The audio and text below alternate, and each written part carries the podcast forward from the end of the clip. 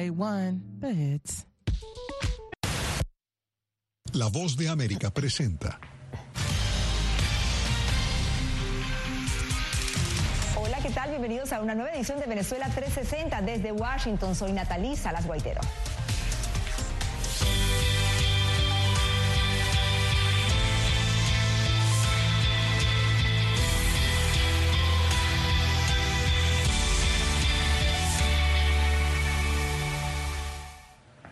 Y bien, Estados Unidos se expresó de nuevo en las urnas. Un nuevo Congreso va a tomar el poder el próximo mes de enero para dos años de nuevas propuestas y muchos desafíos. Más allá de las cifras de cuántas curules conquistaron los republicanos y los demócratas, los estadounidenses se concentran ahora en el impacto que este nuevo legislativo tendrá en los temas que les son de mayor interés, como cuáles, bueno, economía, criminalidad e inmigración, entre otros. Aquí en La Voz de América tenemos cobertura de equipo, así que le voy a dar la bienvenida a mis compañeras Carolina Valladares y Belén Mora desde Washington, Adriana Núñez Rabascal desde Caracas. Bienvenidas las tres.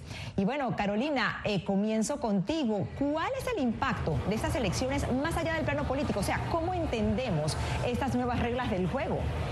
Hola, ¿qué tal Natalia? Saludos desde la Rotonda Russell, aquí en el Senado de los Estados Unidos. Pues bien, más allá de un tercio de la Cámara Alta que se estaba eligiendo, de la totalidad de la Cámara Baja, es decir, puestos a nivel federal, hay muchos más empleados públicos que han conseguido empleo en esas nuevas elecciones, porque también son legislativas a nivel estatal. Se elegían, por ejemplo, gobernadores, también secretarios de Estado, también, por supuesto, fiscales generales y un sinfín de empleados públicos que van a ocupar sus curules, sus asientos en los congresos a nivel estatal. Estas personas tienen mucho poder, porque, por ejemplo, pongamos un ejemplo, la ley del aborto. El aborto dejó de ser un eh, derecho a nivel federal, quiere decir que los estados son ahora los que legislan sobre ello. Así que las personas electas en estas elecciones tendrán mucha potestad para legislar, por ejemplo, sobre el tema del aborto a nivel federal y otras en materias que afectan mucho y muy de cerca a las personas en sus localidades y en sus estados. Me parece que esto lo va a obligar aún a redoblar esfuerzos en temas donde sea posible conseguir consenso. Y ahí hay que detenerse. Hay temas que van a salir de la agenda. Temas polarizantes, como la agenda de valores, como la agenda migratoria, como el control de armas, como el derecho de las mujeres a elegir, eso es muy difícil conseguir consensos al respecto. Ahora, en temas económicos, en temas de infraestructura, en temas de, quizás de, salud, ahí hay un espacio para, para construir eh, negociaciones y para avanzar un poco lo que nos explicaba Carolina. Bueno, y una de las aristas de mayor interés en estos comicios fue la participación hispana. Así que pregunto con Belén, Belén, ¿cuáles fueron varios latinos los que se lanzaron y se presentaron como candidatos? Pero ¿cómo fue la participación hispana del lado de los votantes? Natalie, lo que sabemos es que los latinos representan una importante fuerza electoral en Estados Unidos. Es más, 35 millones de ellos estaban habilitados a votar en estos comicios, lo que representa el 14% del electorado total en Estados Unidos. Pero a pesar de ello, los latinos no siempre participan en los comicios e históricamente la participación es aún más baja en las elecciones de mitad de mandato. No obstante, desde el Centro de Investigaciones Pew estiman que la participación de los latinos en estos comicios fue similar a la del 2018 cuando la participación alcanzó niveles históricos. Pero para entender al votante latino hay que entender sus miedos, sus expectativas y eso es algo complejo ya que la intención de voto de los latinos no siempre está arraigada a un partido político u otro, sino a factores coyunturales demográficos eh, y también de origen. El electorado latino es complejo y, y los latinos tienen una variedad de puntos de vista electorales. Em, vivimos en una era políticamente polarizada en este país y, esta encuesta que hicimos muestra que cuando hablando de los latinos y la política puede ser una situación complicada y, los latinos no siempre encajan perfectamente en, el, en este sistema bipartidista de los Estados Unidos. Eh, bueno, y ahora, ¿cómo se perciben estas elecciones en América Latina? Adriana, Adriana está en Caracas. ¿Cómo es el impacto que podemos tener en la región de esto que ocurrió aquí en Estados Unidos, Adriana? Natalie, en Venezuela la mayoría funciona la política en los Estados Unidos y muchísimo menos cómo opera el nuevo Congreso e incluso cómo se componen justamente las cámaras. Lo que sí siguen atentos los venezolanos es si este nuevo ente legislativo va a poder incluir nuevamente en la agenda a Venezuela que ha perdido relevancia en medio de los debates. ¿Cuáles son las preocupaciones de los venezolanos en las que sienten que quizás Estados Unidos puede echar una mano? La crisis migratoria. Recordemos que hay unos 7 millones de venezolanos esparcidos por todo el mundo y Estados Unidos reúne al 8% de esa diáspora, es decir, 545 mil, siendo el país, después de América Latina o fuera de América Latina, que más venezolanos ha recibido. La otra preocupación, por supuesto, es su economía interna. Si dentro del Congreso se puede discutir justamente algún tipo de alivio para la gran crisis económica que hay en esta nación y, por supuesto, el tema que va más allá en la Casa Blanca de si se van a levantar o no las sanciones a su petróleo. Justamente, Adriana, vamos a continuar contigo hablando sobre este tema después de la pequeña pausa. Ya volvemos con mucho más, no se vayan.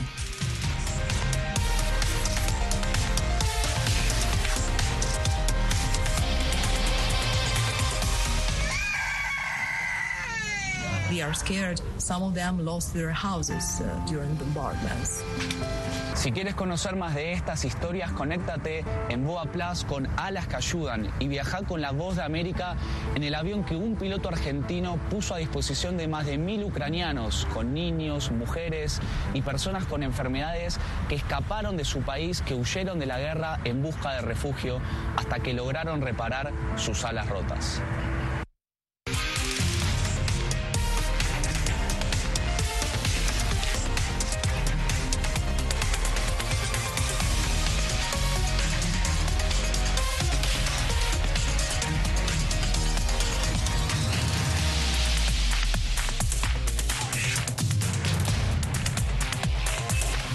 Venezuela 360, cada semana por La Voz de América. ¿Qué tal desde Washington comienzan las noticias en el mundo al día? Día a día, desde la capital de Estados Unidos y donde se producen las noticias que más te impactan. El objetivo es llegar al otro lado de la frontera para pedir asilo. La Voz de América te conecta con el mundo al día, los hechos más allá de la noticia para que tomes decisiones bien informadas, en el lenguaje que quieres, donde quieras y como prefieras. Conéctate con El Mundo al Día. Actualidad.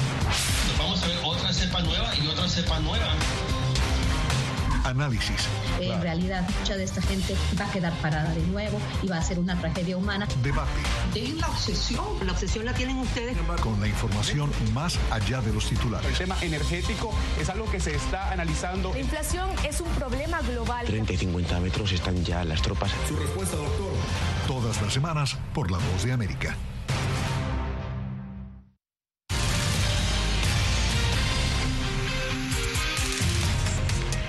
Aquí en V360 y bueno, retomo contigo, Adriana. Tú mencionabas Venezuela, Cuba, Nicaragua, son tres países que en otra hora marcaron pauta en la política exterior de aquí de Estados Unidos, pero ahora parecen que no forman más parte de la agenda de prioridades de Estados Unidos. ¿Qué dicen los analistas?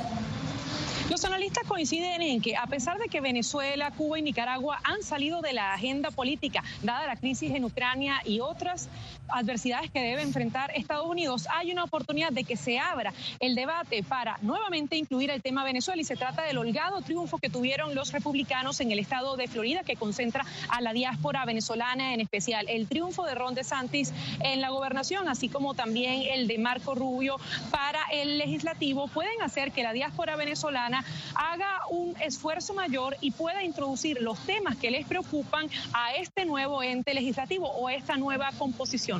Sin embargo, en las calles de Venezuela, como te decía antes, la principal preocupación es si este legislativo va a cambiar o no su política hacia este país. El contexto geopolítico de hoy no es el mismo que afrontó el Congreso anterior. De acuerdo con expertos, la crisis económica post-pandemia y los conflictos internacionales que han acaparado la atención de la Casa Blanca hace que la mirada del legislativo estadounidense cambie de foco. Sí, ciertamente el tema ha perdido importancia en la agenda. La guerra de Ucrania, la, amenaza mayor de China sobre Taiwán, digamos, muchos otros temas de ese, de ese estilo que son macro y que son de vital importancia para Estados Unidos, están quitando oxígeno, digamos, en, la conversación a otros temas como la situación de Venezuela o como la situación de Nicaragua también puede ser. Si bien Cuba, Venezuela y Nicaragua fueron en un momento el blanco de las declaraciones y un asunto bipartidista, las tendencias han enfrentado brechas en los últimos tiempos. Sin embargo, dicen analistas que hay un asunto urgente por atender. Los más de 150 mil venezolanos que fueron detenidos entre agosto de 2021 y agosto de este año por la patrulla fronteriza por cruzar ilegalmente a Estados Unidos desde México. Y a esto se le suma el nuevo programa migratorio que permitirá a 24 mil venezolanos entrar a Estados Unidos con un permiso humanitario, una arista que suma un ingrediente a la conversación política entre legisladores norteamericanos. El tema de los migrantes venezolanos en la frontera, que es algo que hace unos años nos hubiese parecido extraño o inusual, se está normalizando por ese lado puede entrar en el, todo el debate de migratorio de Estados Unidos, que siempre es un debate muy complicado y muy polarizado. Pero en la calle, ¿qué esperan o qué saben los venezolanos sobre la política exterior de la Casa Blanca?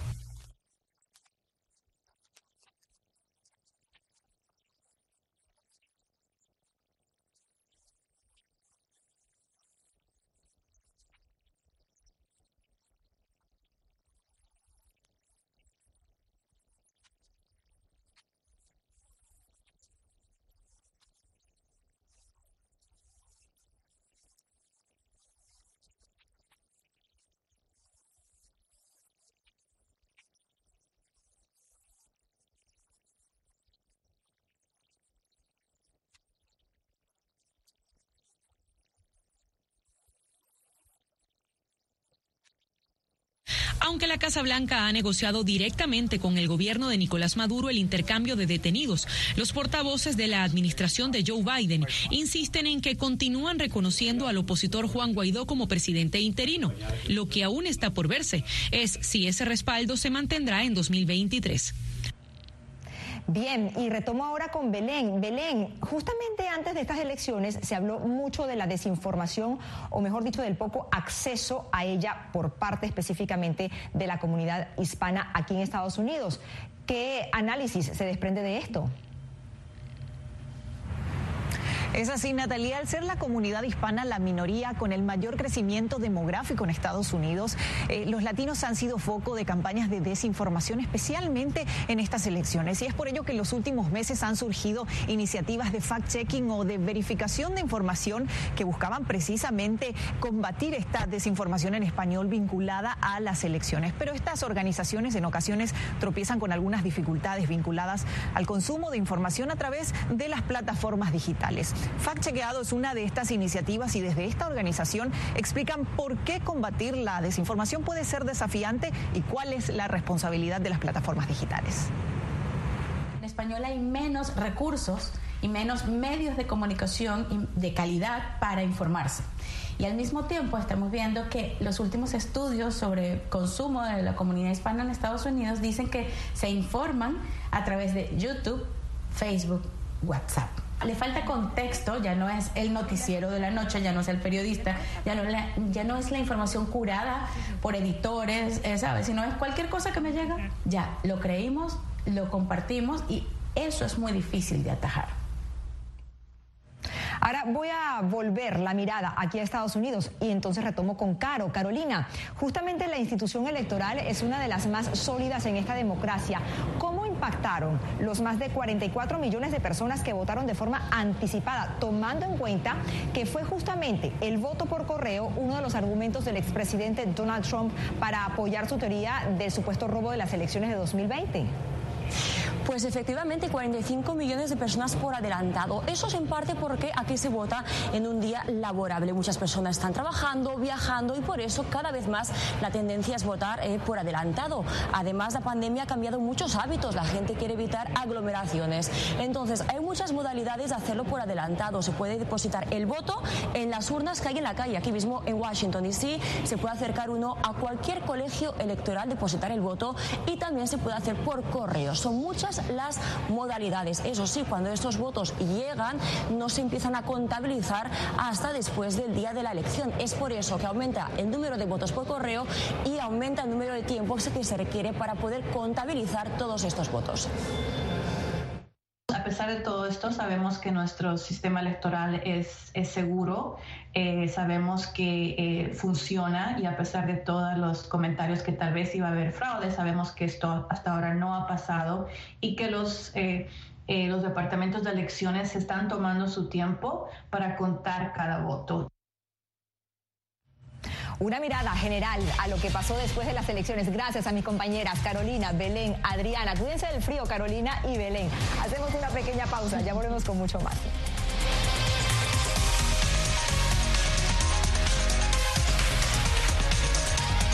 Si contamos toda la energía que están consumiendo acá, ¿para cuánto alcanzaría?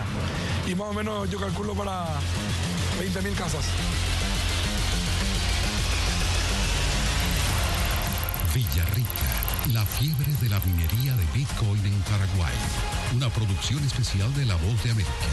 Encuéntrala en vozdeamerica.com y en todas nuestras plataformas.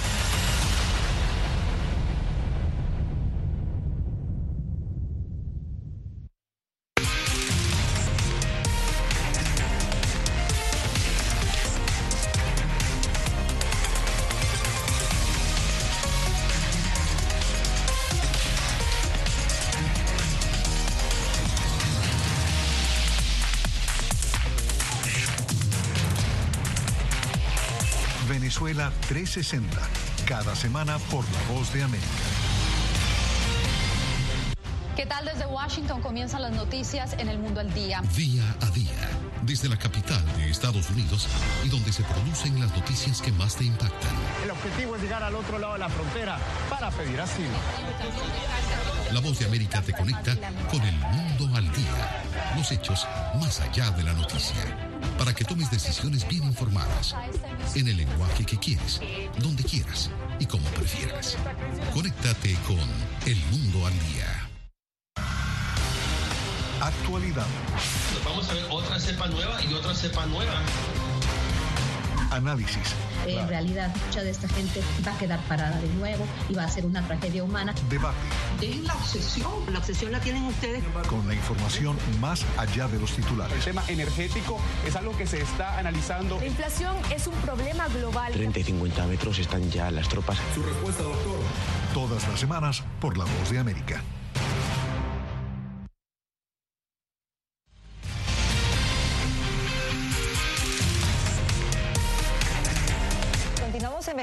60, dejando a un lado la política, nos vamos a centrar ahora en un tema de salud. Bueno, no ha sido declarado el fin de la pandemia de COVID-19, a pesar de que ya ha dejado de ser el tema el único centro de atención de las autoridades sanitarias a nivel mundial. Y otras enfermedades vuelven a ser visibles. En el Día contra la Malaria en las Américas, una fecha que es impulsada por la Organización Panamericana de la Salud, les contamos que actualmente la Universidad de Oxford experimenta con una vacuna que podría marcar un hito en el combate de la malaria. ¿Cuál es la situación actual de esta patología en el mundo y cuáles son los países que son foco de infección y aquellos que se refieren al paludismo solo con el recuerdo. Vamos a verlo.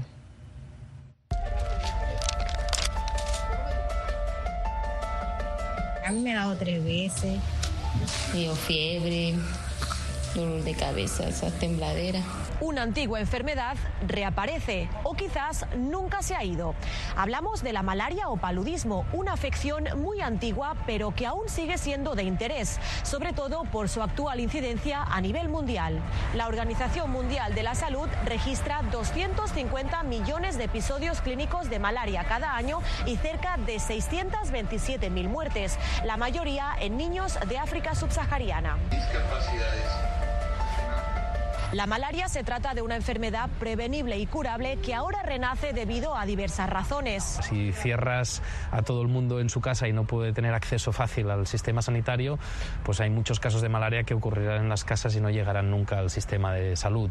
Si pones dificultades para el transporte aéreo, pues hay medicinas esenciales, hay diagnósticos esenciales que no van a llegar fácilmente a los países. Y aunque las cifras han empeorado en los últimos dos años y medio eh, y la situación de la malaria en el mundo ha empeorado hoy en comparación hace dos años, eh, seguimos en una, en una situación eh, no tan mala como hubiese podido ocurrir. Pero actualmente la Universidad de Oxford encendió una luz en el túnel en el combate de la malaria al desarrollar una vacuna que, aunque todavía está en fase experimental, promete efectividad de un 80%. Una de las preocupaciones era que esta sería una protección a corto plazo y solo duraría durante algunos meses, pero definitivamente ese no es el caso con los resultados que estamos publicando y, de hecho, una eficacia del 80% en el segundo año de seguimiento después de una dosis de refuerzo es realmente muy alentador. Veamos algunos datos históricos que nos ayuden a entender la importancia de esta vacuna. La malaria o paludismo es una enfermedad causada por un parásito. Los humanos se contagian por medio de la picadura de un mosquito infectado, pero no cualquier mosquito puede transmitir la enfermedad. Solamente lo hacen las hembras del mosquito del género Anopheles. Pero ¿cuáles son los síntomas de la malaria? La persona va a comenzar a sentir escalofríos, dolor de cabeza, sensación de malestar y se va a intensificar esa fiebre y esa fiebre podría tener un ciclo, digamos, bifásico cada 48 a 72 horas. Si esos síntomas no son tratados, puede desembocar en un cuadro clínico grave y causar la muerte en 24 horas. En 2020, la Organización Mundial de la Salud identificó que casi la mitad de la población mundial estaba expuesta al riesgo de contraer paludismo. El 93% de los casos se registran en la región africana son países donde realmente conseguir disminuir las cifras eh, es un desafío muy importante. Y quien sufre el problema de la malaria son ahora mismo dos poblaciones vulnerables, que son los niños menores de 5 años y también las mujeres embarazadas. Y en las Américas se ha registrado un aumento en Perú, Panamá, Venezuela y Nicaragua, según indica la Organización Panamericana de la Salud. En la región de las Américas, 18 países de 37 Estados miembros de la Organización Panamericana de la Salud tienen transmisión autóctona por malaria. En 2022, la OPS certificó la ausencia de paludismo en El Salvador y en años pasados en Paraguay y Argentina. Y para que un país sea candidato a ser certificado por la Organización Mundial de la Salud, tiene que tener por lo menos tres años con una búsqueda activa e intensa sin encontrar casos autóctonos en su territorio. Brasil, Colombia y Venezuela concentran más del 77% de los casos en la actualidad. Pero curiosamente, en los años 60, Venezuela fue el primer país del mundo en erradicar el paludismo. Sin embargo, con la llegada de la crisis económica, política y social, expertos denuncian que se dejaron de lado los programas de prevención y control. En el año 2000 teníamos 35 mil casos. Para el año 2018 fue el, golpe o el, el, pico más grande de los casos que superaron eh, los 500 mil casos. Paradójicamente, la situación en Venezuela ha convertido su territorio en un foco relevante para la propagación de la malaria en América Latina. Sin embargo, expertos afirman que la pandemia de COVID-19 redujo los casos hubo una reducción del 50% del 2019 al 2020. Pero este panorama mundial podría cambiar gracias a nuevos desarrollos científicos. Para avanzar en la lucha contra esta enfermedad y combatir los mosquitos resistentes a insecticidas, grupos de expertos ya han modificado genéticamente algunos mosquitos para que no transmitan la malaria. Y recientemente la Universidad de Oxford anunció la eficacia de la vacuna R21.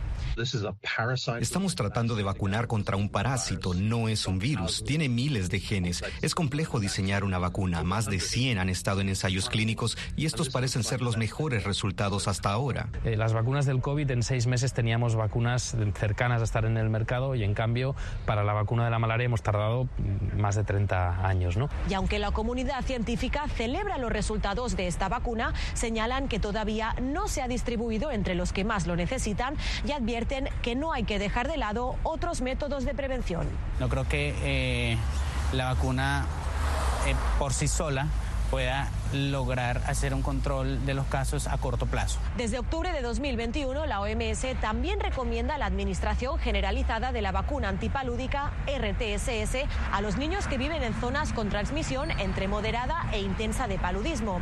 Está demostrado que la vacuna reduce significativamente la incidencia del paludismo y la forma grave y mortal de la enfermedad en los niños pequeños. Julia Riera, Voz de América. Nueva pausa, ya venimos con mucho más, quédense con nosotros.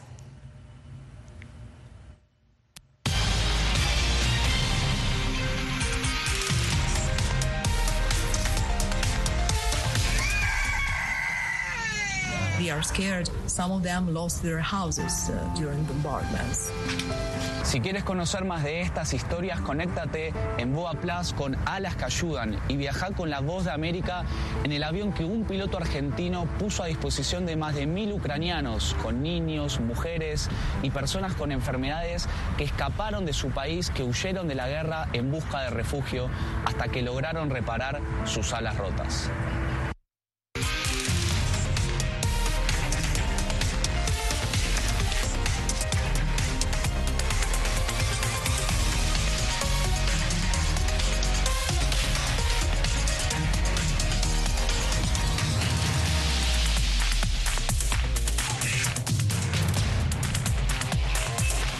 Venezuela 360, cada semana por La Voz de América. ¿Qué tal desde Washington comienzan las noticias en el mundo al día? Día a día, desde la capital de Estados Unidos y donde se producen las noticias que más te impactan. El objetivo es llegar al otro lado de la frontera para pedir asilo. La Voz de América te conecta con el mundo al día, los hechos más allá de la noticia, para que tomes decisiones bien informadas, en el lenguaje que quieres, donde quieras y como prefieras. Conéctate con El Mundo al Día. Actualidad, Vamos a ver otra cepa nueva y otra cepa nueva.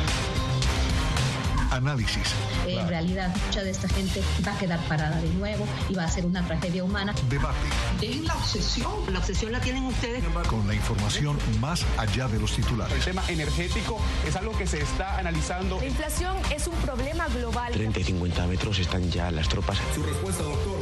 Todas las semanas por La Voz de América.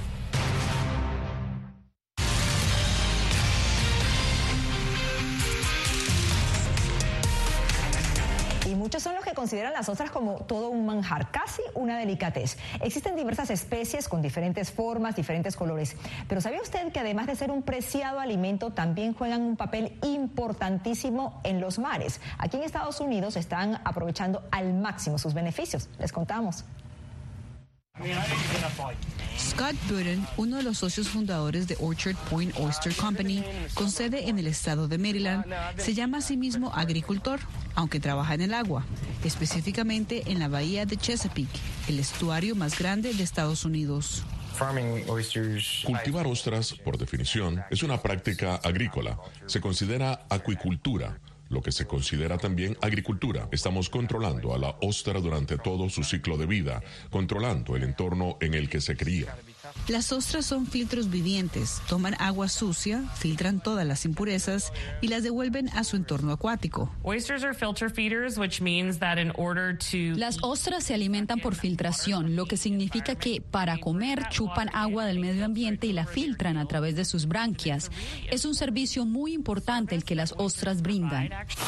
Las ostras pueden llegar a filtrar cerca de 50 galones de agua al día, lo que equivale a 750 vasos de agua. Por esta razón, algunos expertos llaman a las ostras los riñones del mar. Las poblaciones de ostras a nivel mundial han disminuido. Si lo llevamos a la década de 1970, hubo un gran auge y caída en la pesca, por lo que las poblaciones siempre han tenido altibajos, pero alrededor de 15 millones de ostras eran sacadas por pesqueros cada año. Eso ahora se ha reducido a casi nada, por lo que definitivamente existe la necesidad de una gestión activa y la intervención humana, porque la mayor parte del impacto ha estado relacionado con los humanos.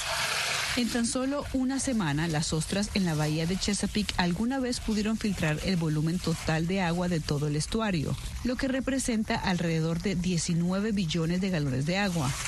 Hoy día, a causa de diversas razones, las ostras tardarían más de un año en hacer lo mismo.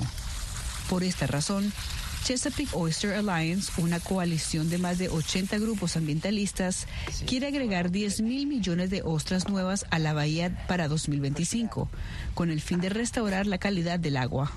Consideramos que nuestro producto es sostenible y reparador. Es sostenible por el hecho de que podemos seguir haciéndolo porque no solo estamos extrayéndolas, sino también las estamos renovando. Y si bien todo se trata de un negocio, también es una oportunidad de ayudar a garantizar que las generaciones futuras puedan disfrutar de la bahía de Chesapeake y las ostras que surgen de ella. Cuanto más podamos hacer para educar a la gente y tratar de ayudar a hacer el cambio, o cambiar el rumbo, por así decirlo, en términos de degradación de la calidad del agua, creo que estaremos mejor. Sin duda, las ostras no solo brindan sustento y economía a miles de personas, sino que también tienen un enorme valor ecológico que estamos aprendiendo a cuidar y conservar. Hasta aquí Venezuela 360. Gracias por su preferencia. Les acompañó Natalí Salas Guaitero. Será hasta una próxima oportunidad.